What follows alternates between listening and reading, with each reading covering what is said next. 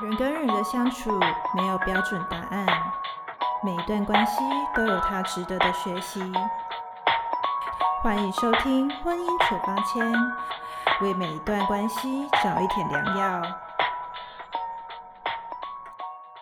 欢迎收听《婚姻处方签》，本节目由离婚学院制作播出。我是主持人大祥，在我身旁呢是呃非常知名的台中家事律师陈乃慈 Joyce 律师。我是律师 Joyce。今天我跟 Joyce 会一起坐在这个地方录 Podcast 哦，最主要是想要跟大家分享，因为我跟 Joyce 呢一起。开呃开办了一个新的项目，叫做离婚学院，希望可以帮助大家解决在婚姻上面的大大小小的问题。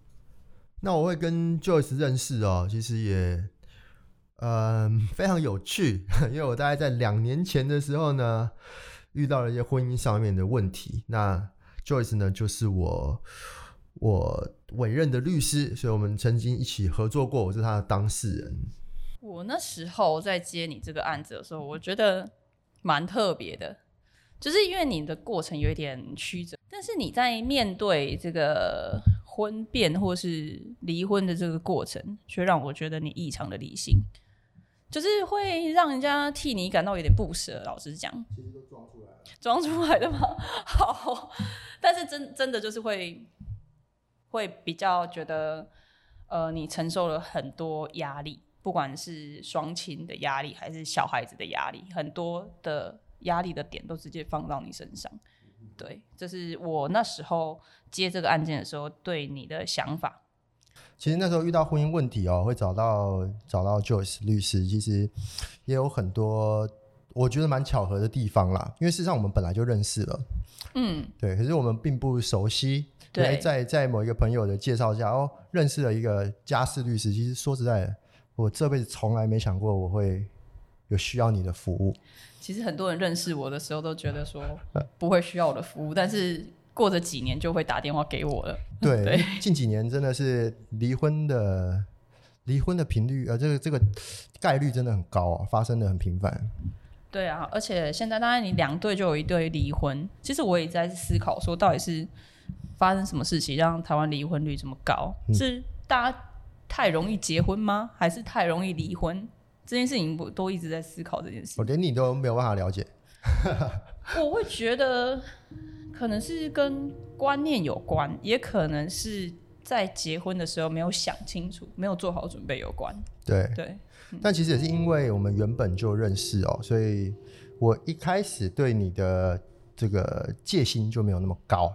嗯，就是啊，那时候刚发生这个状况，说实在的，脑海中第一个想啊，好像有认识一个家事律师，所以其实我没有去做太多的比较，对啊？你是对每个当事人都这样吗？其实应该是来咨询过我的当事人，或是认识我人都知道，说我的风格比较像是我会请来事务所聊，其他律师的咨询时间大概都是一个小时算，但是我都是一个半小时。去计算，我的单位是九十分钟。便宜，不是我的时间比较便宜，是我觉得家事案件有时候你要先去听，嗯哼，因为他会走到今天这个程度，需要到离婚、分开或是争家产，他其实一定有他的故事。哦，尤其是有小孩子的时候，通常其他律师给意见或就是啊，你要争取小孩子，你就是要把哪些原则定出来，一二三四五。但是像我就会先去问说，你的小孩子习惯是什么？你跟他平常怎么相处？然后让当事人讲完，然后我才会在白板上 list 东西，然后我就会跟当事人说，你不要管我写什么，你你继续讲。我记得我那时候对待你们的时候，好像也是这样子。嗯，你那时候有感觉到我状况很差吗？状况差嘛？我是觉得你有时候会稍微比较激动一点，但是状况不会到很。差，因可能我当事人看太多，就是 比你差的实在是，有八成以上状况都比你不好这样子。还算 EQ 控制的可以，就是对，算很棒了，真的，真的算很棒了。对，但其实也是因为这个关系哦，我们后来就变得比较熟了一些啦，就是因为有了这一层。那我自己觉得我的故事应该是蛮比较特别的一个点，是我其实离过两次婚。对。对，我们是先离婚，然后离婚了之后，因为发生一些状况，于是找上你的时候，我们其实第一件事情做的是我们要复婚，把婚先结回来。对。那复婚了之后，我们经营了一段时间，又又再次离婚。你那时候怎么看这段过程？我那时候吗？其实我有，我那时候记得就是反正就是客户跟朋友之间的关系嘛。站在客户的角度就觉得说，哎，你这样子可能你后续离婚的话，你要把上次离婚的一些点啊，要先列出来。上次没谈的讲清楚。我记得我那时候一直在提醒你这件事情。对，因为我们第一次是是很潦草、草率的，非常非常潦草。就是我看的就是你怎么会去签这种东西这样子？对，那的感想是这样。然后，但是站在朋友角度就会觉得说，你你可以好好的回归自己。对自己好一点，然后你要去修补，或是说你觉得可以重新试试看，我们当然鼓励啊。但是不管怎么样，朋友都会在你身边这样子。嗯哼，那时候角度比较像这样，所以就会有时候你晚上会打来，就是就是听你讲。嗯，所以我的钱比较不好赚，也不能这么讲，花很多的时间才能够赚到这个钱。时间是真的，对。所以我那时候对你的想法就是，哎，大祥这个人可以深交。然后他在处理事情的时候是是可以认真去处理的，他可以站在不同的角度去想一件事情，而不是说哦，我们离婚了就是要撕破脸，然后我们小孩子就要争到底。你你没有给我这种感觉，你反而会觉得说彼此曾经相爱过，那因为某一些不可控的事情发生了之后，我们也没有必要走到最最最难看的那一步。嗯，你你给我的感觉比较像这样子。前前后后我们大概这案子跑了大概快两年了。那因为其实我是我们是有小孩子的离婚，对我来说两个两次离婚最大最大的不同，呃，在法律上面，一次是共同抚养，就是我们第一次共同第一次离婚是共同抚养小孩，对。那第二次在比较妥善的讨论跟沟通了之后呢，其实小孩子是呃抚养权是在我身上，所以。后来的这两年，大概从其实大概从二零二一年开始啦，就我是一个人带小孩到现在。我觉得这是一个很大的转变，因为其实大强是一个事业体蛮多的一个，就是算经营者。那其实要兼顾自己的事业跟小孩子的成长，这本来就有一定的困难度。在婚姻期间的时候，是前期照顾小孩比较多。那要怎么从一个就是工作为主，然后小孩子比较少，就是陪伴的这个状况，转变到其实你现在跟小孩子的关系是非常好的。嗯，他就像我弟啊。对，很像。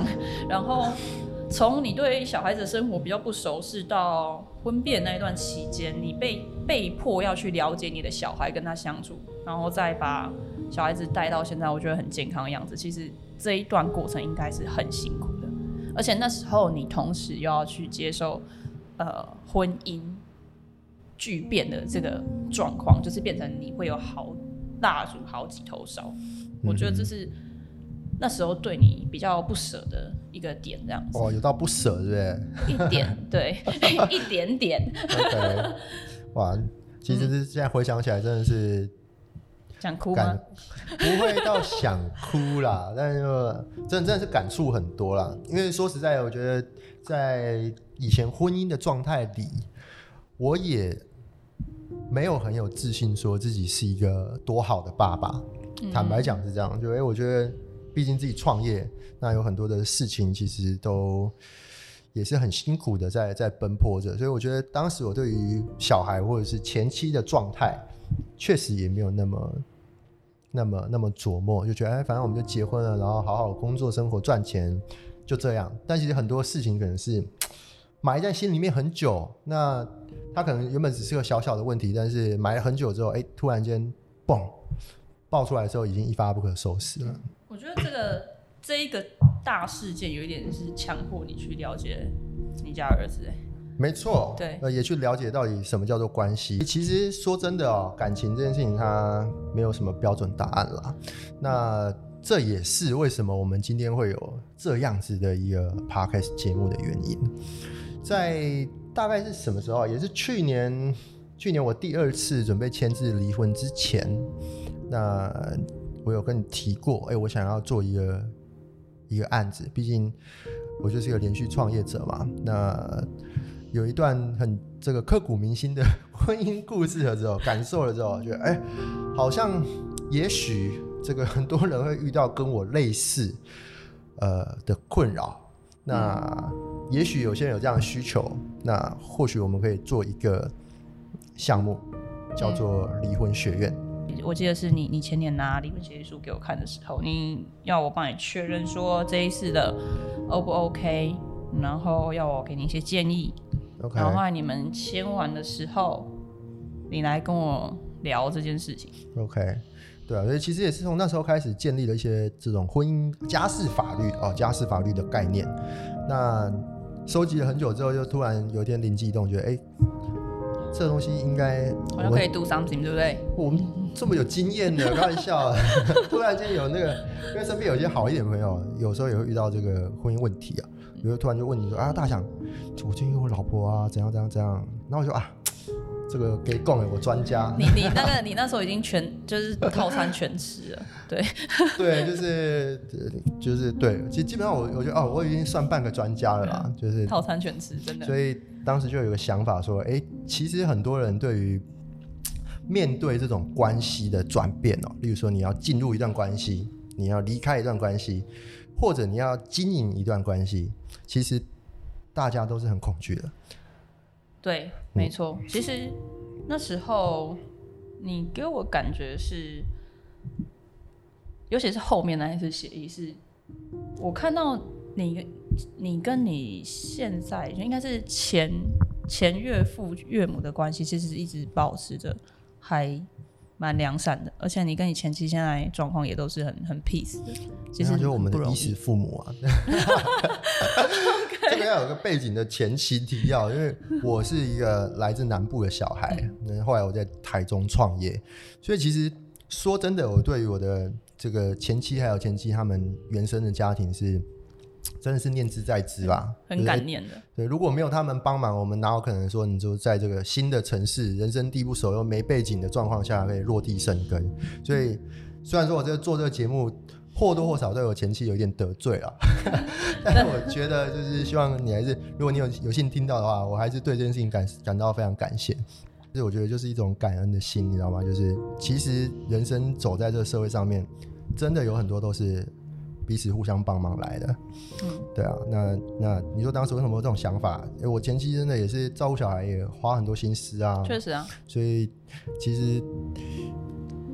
那也是为什么选择你嘛？觉得哎，另外一个这个律师就一直在告诉我们说，你就是告他，怎么样怎么样？你前妻是一个很很优秀的女性哎，其实她是哎，她很棒啊。对，其实前面有提到说，我们这个节目啊是由离婚学院来做直播的。事实上，这个我跟 Joyce 就是我们两个人就是离婚学院创办人啦。对，没错。但其实当当初当初就是这样，呃，有了这样子一个因缘机会，那我们也想说，哎。如果有很多的经验上是可以跟大家分享的，因为呃，事实上很多人在婚姻里面遇到问题是不敢跟别人说，不敢说的。对，那例如说，如果你在关系里面遇到问题，你会找谁分享？我吗？我会我会找好好朋友，但是那个好朋友会限限定于就是对我的个性是很了解的人，嗯，够信任的人吗？够信任，没错，嗯。我觉得在婚姻里面，有时候这个问题变得更加复杂，因为你还没结婚的时候还好，大家都会听听你，然后就是有时候会挺你，啊，就看就是王八蛋，换一个就好了，什么之类的，就是王八蛋。可是，在婚姻里面就真的不一样，不不行这样子。你跟别人讲的时候，百分之八九十人都是劝和不劝离。我的话都会站在很客观的对的角度，我会跟他说，你觉得这个状况有没有办法改善，或是？改善你觉得可能需要多久？那你有办法等吗？那如果他都没办法改善，你的人生假设你现在三十岁，人活到八十岁，未来五十年你要这样过吗？那如果你不要这样过，你就要做一点调整。嗯哼。那你这样的调整是你跟他的沟通要调整，还是你们的关系要调整？这就是一门艺术了。对。然后其实也确实有有几几几对当事人就是这样和平落幕，他们离婚后还可以当朋友。嗯哼。我觉得超不容易的。小孩子的事情也可以谈妥，然后我都会跟当事人讲。本来就没有爱，这个我真的是不清楚。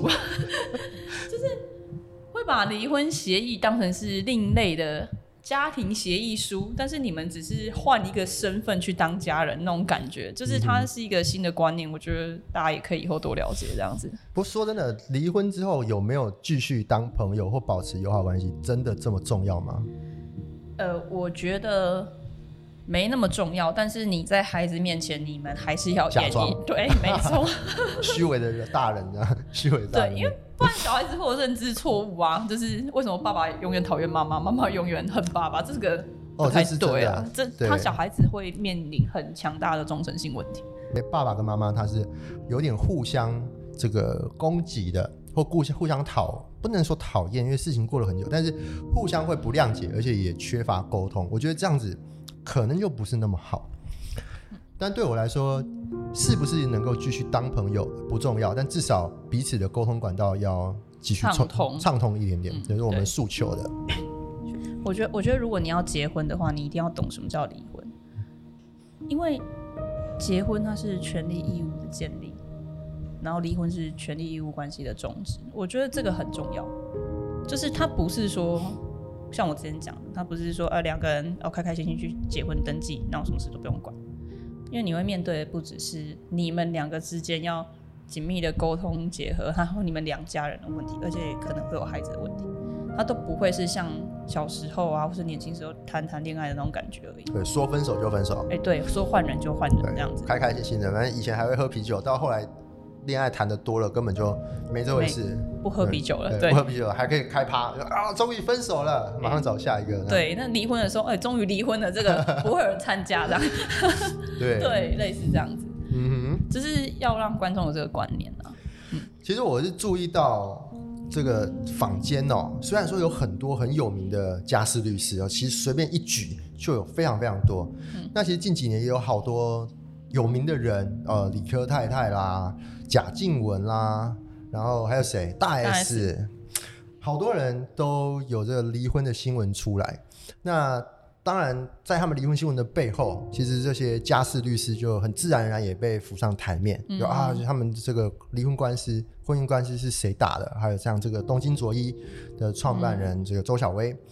那虽然说看了这么多，可是我觉得坊间好像还真的很少。或或几乎没有这种系统性的课程或是内容可以去参考。就是当我们每一个人的婚姻里面遇到的问题大同小异，但是又完全不同。所以，如果婚姻真的遇到关系触礁的时候，诶，那到底该怎么办？好像你你除了找找律师直接聊一聊，你几乎没有办法跟任何人开口。甚至有时候关系上是说，诶，我跟你结婚了，但是我很想离婚。但我不知道怎么跟你开口，我要找你去找婚姻智商师吗？看好像也不太对，因为当我开这个口，你就知道说我很想离婚，对，所以这个问题就真的是很麻烦。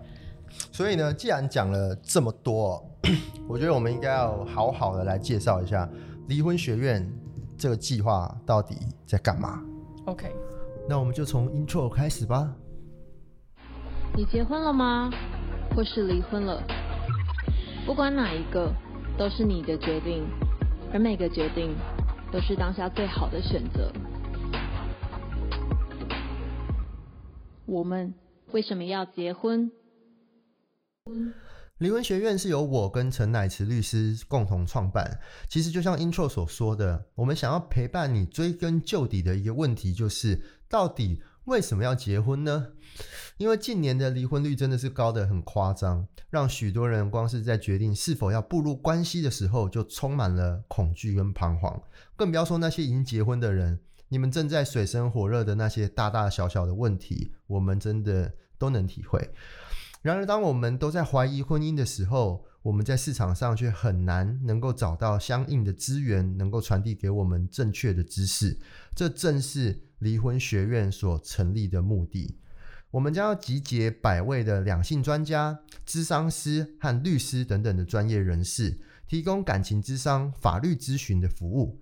同时，我们也会开设许多关系经营的课程，帮助更多人好好的开始接纳一段关系，或是好好结束一段关系。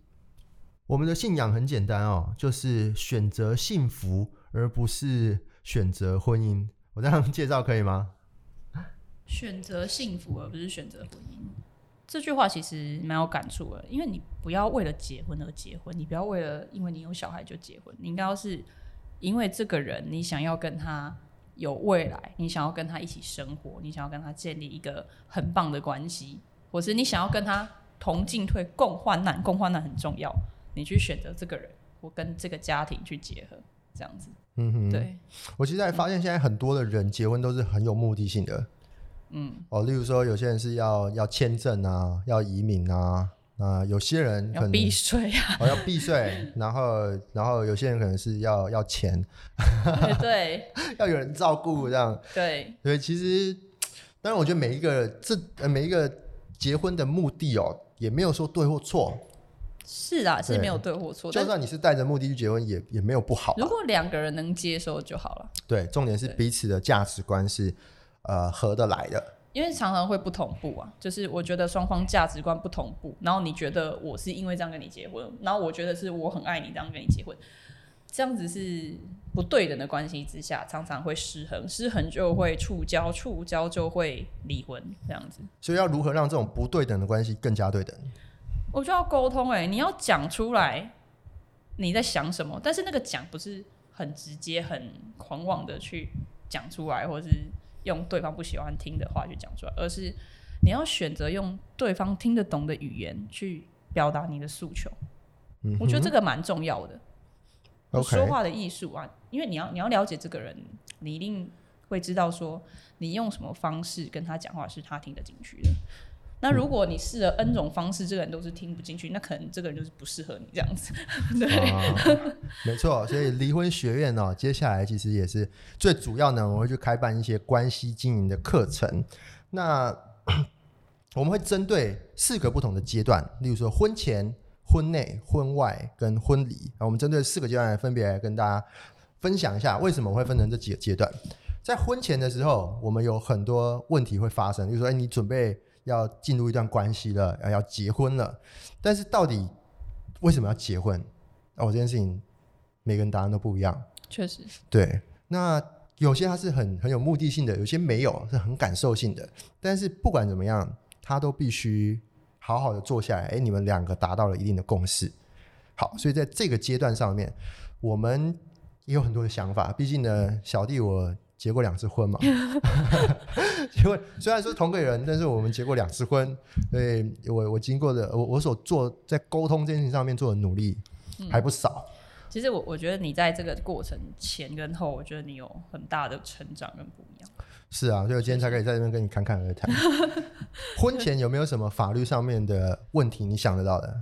婚前哦，有些当事人问我说什么是分别产制，哦什么是法定是产制，这个就蛮重要的。对，对它的差别，我们以后就可以来做探讨。财富悬殊太大的时候，就啊，我很怕这个人是来骗我的钱，所以才跟我结婚。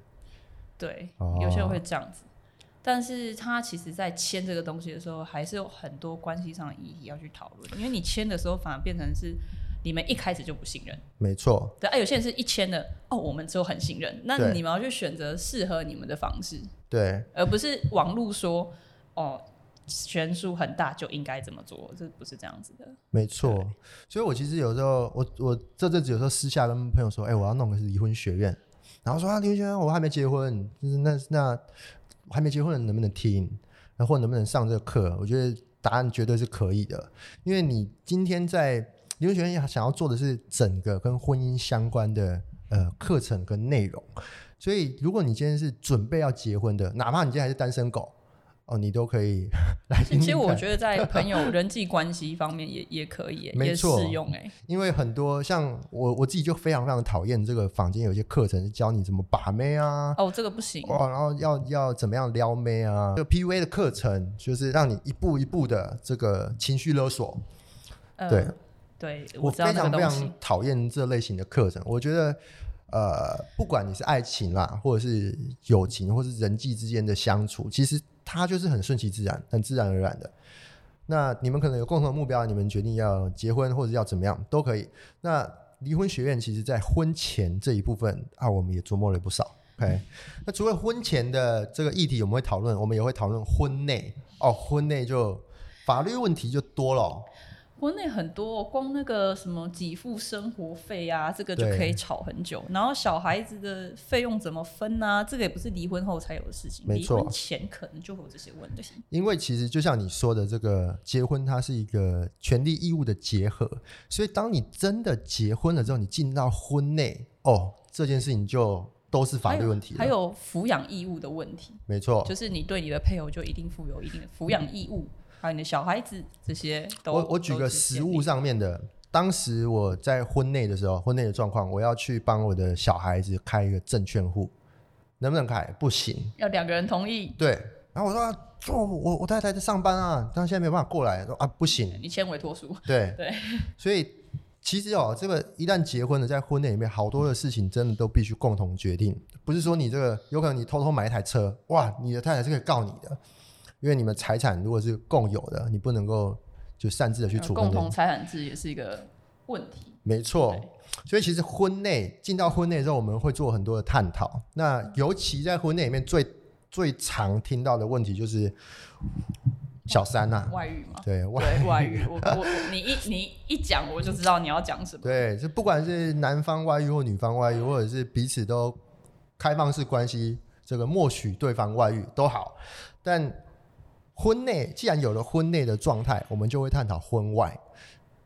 嗯，确实。Joyce，如果是在这个婚内的状态下，婚外呃，如果如果大家彼此默许这个开放式关系，说啊，你可以去随便找，我也可以去随便找，这件事情最后在法律上是告的是有真的有权利的吗？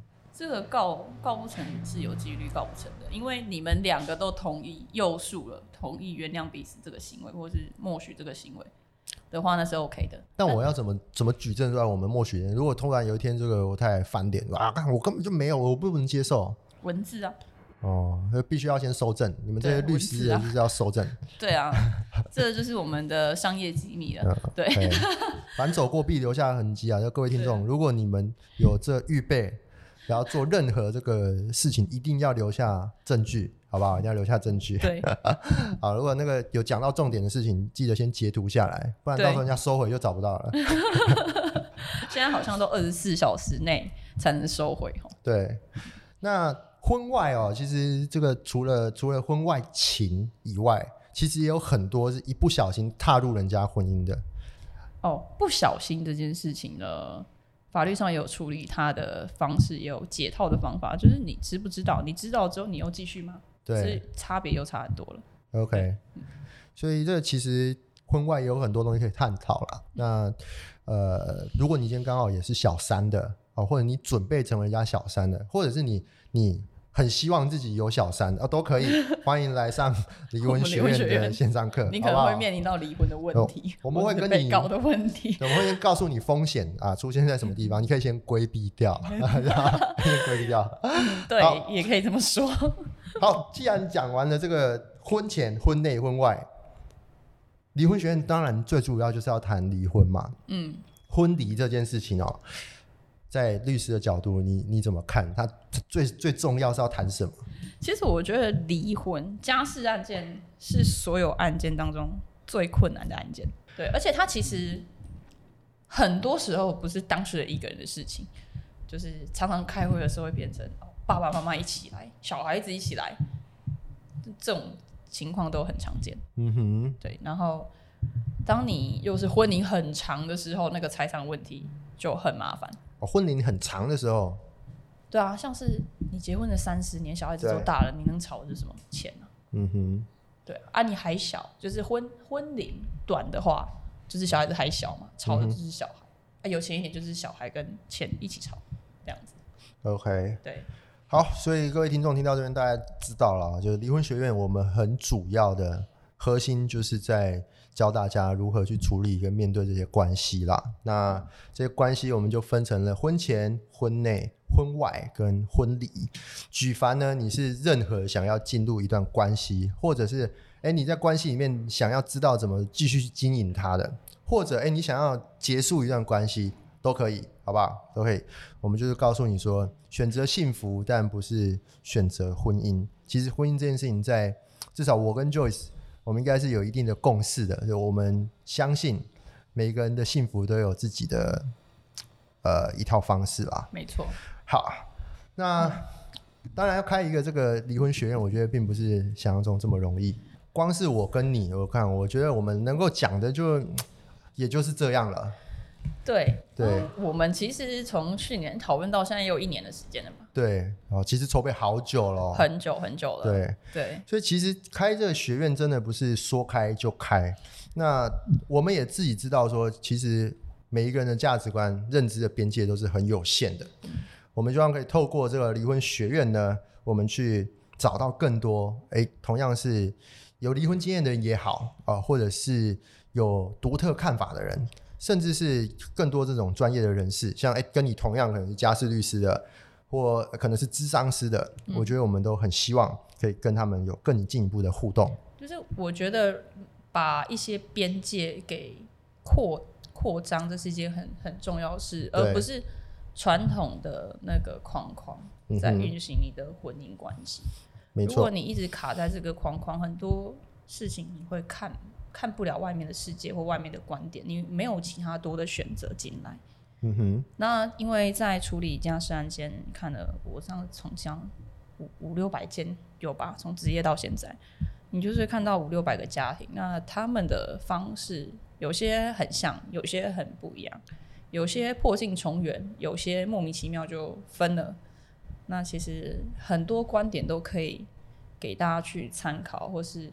你可以用不同的观点在自己的关系上来做一个调整，或许会有不一样的改变。是，嗯，其实近几年大家对于婚姻的关系也是真的是越来越开放了啦，不管是同性婚姻啦、多元成家啦，或者说其实很多年轻人是真的已经放弃结婚了。基于我们上面这样子讨论哦，其实我们知道说婚姻这件事情啊，有太多，还有太多太多。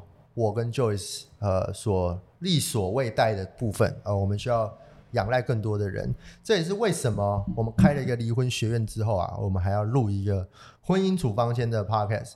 这处方签哦，其实不单单是应该说我自己啦，我自己不觉得那个叫做我跟你去给我们听众一帖处方签，我觉得不是这种概念。不是，我觉得是我们陪着我们的听众朋友们一起去。探讨一些问题，然后陪着他们去寻找一些答案。只是呢，刚刚好我们在婚姻这件事情上面，我有一些经验哦，你有一些专业。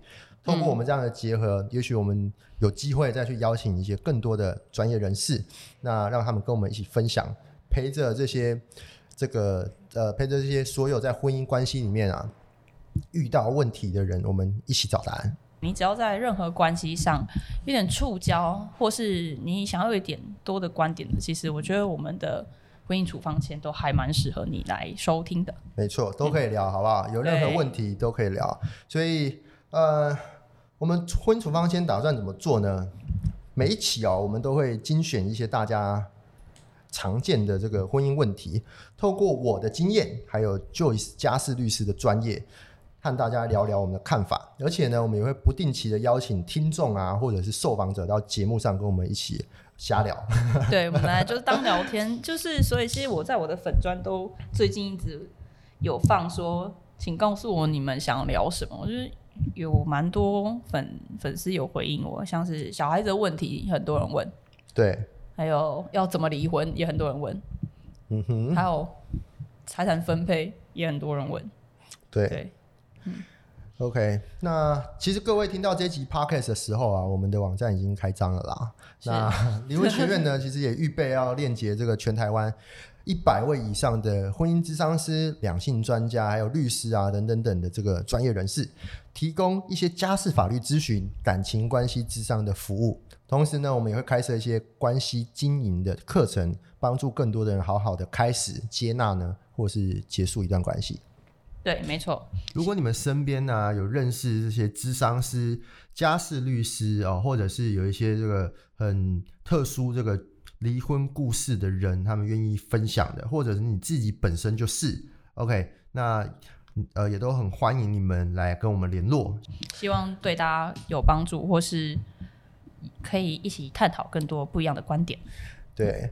那因为婚姻问婚姻问题哦，其实也涉及一些个人隐私，有时候真的是很难令人启齿啦。不过没有关系，我们的课程都是采用线上的方式。